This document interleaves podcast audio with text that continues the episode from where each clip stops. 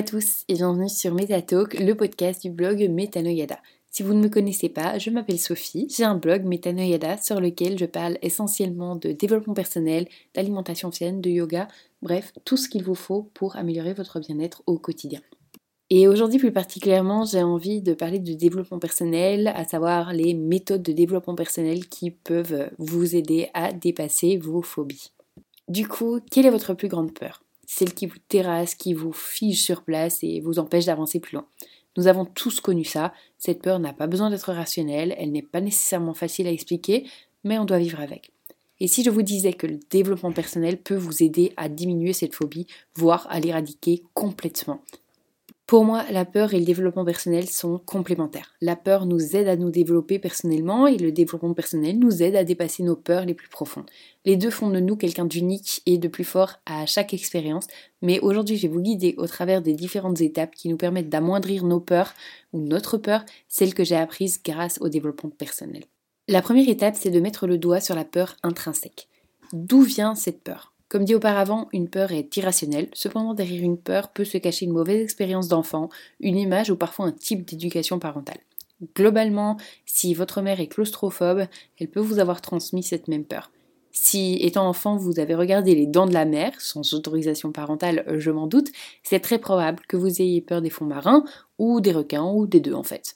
Ou encore, si vous avez fait la mauvaise expérience d'une attaque de crocodile sauvage, hein, sait-on jamais où vous vivez, la phobie est compréhensible. Personnellement, pour vous donner un petit exemple, lorsque j'avais 5 ans, durant la nuit, j'ai avalé une araignée. Ok, c'est un peu dégueulasse, mais jusque-là, rien de bien dramatique. Le problème, c'est qu'elle m'a piqué au fond de la gorge et que ça a gonflé. Bon, je vous le donne en mille, les araignées, je n'aime pas ça du tout. Et pourtant, j'ai réussi à les appréhender grâce aux différents exercices de développement personnel que j'ai pu essayer et je vous explique tout ça dans les étapes d'après. La deuxième étape, ça va être d'utiliser la visualisation. Je vous ai parlé à plusieurs reprises de la visualisation. C'est un outil ultra puissant lorsqu'il est bien réalisé. Lorsque vous êtes phobique, la simple idée d'imaginer votre peur a bien souvent pour effet de vous donner des sueurs froides. Mais que se passe-t-il si vous donnez une dimension différente à cette peur? Imaginez deux secondes, ce sera peut-être d'ailleurs votre cas, que votre cauchemar soit de tomber nez à nez avec un clown ayant un rire glaçant. Imaginez-le bien, écoutez son rire, le rire est-il grave, est-il aigu? Euh, est-il fort? Le clown est-il plus grand que vous? Certaines modalités, comme on les appelle, ce sont des adjectifs qualificatifs, sont plus effrayants que d'autres. Tout comme certaines sont plus inspirantes que d'autres également.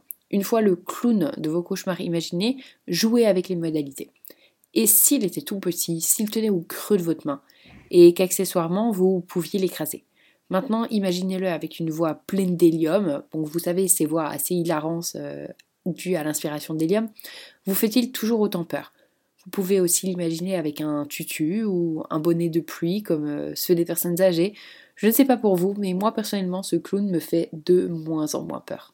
La troisième étape, ça va être de retirer à vos peurs leur pouvoir. Vos peurs existent car elles ont la capacité de vous faire du mal. La peur du vide est bien entendu là parce que vous avez peur de tomber et de mourir. C'est humain d'imaginer une issue négative à une situation. C'est humain, mais pourtant ce n'est pas logique.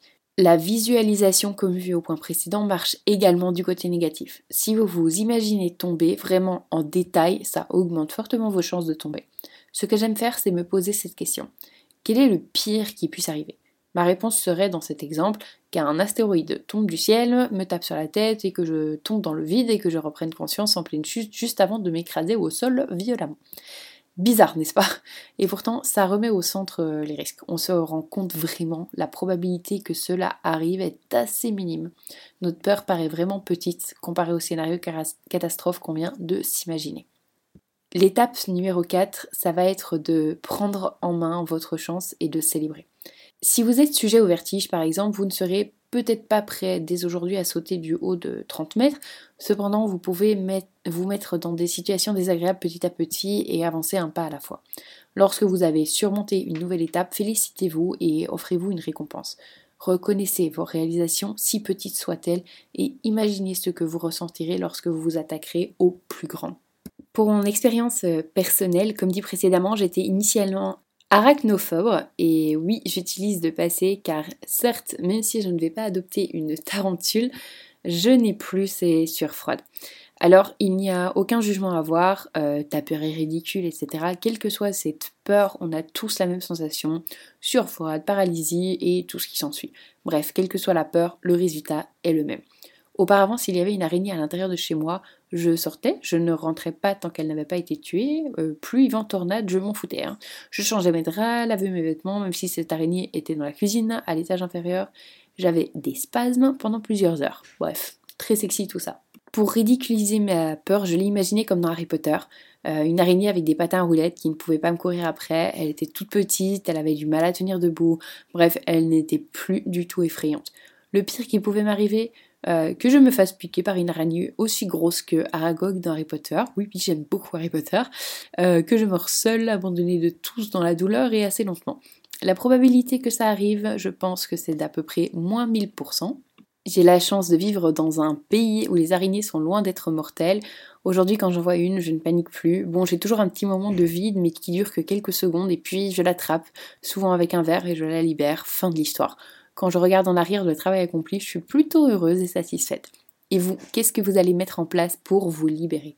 Voilà, j'espère que ce podcast vous aura euh, inspiré, vous aura donné l'envie d'essayer de vous libérer.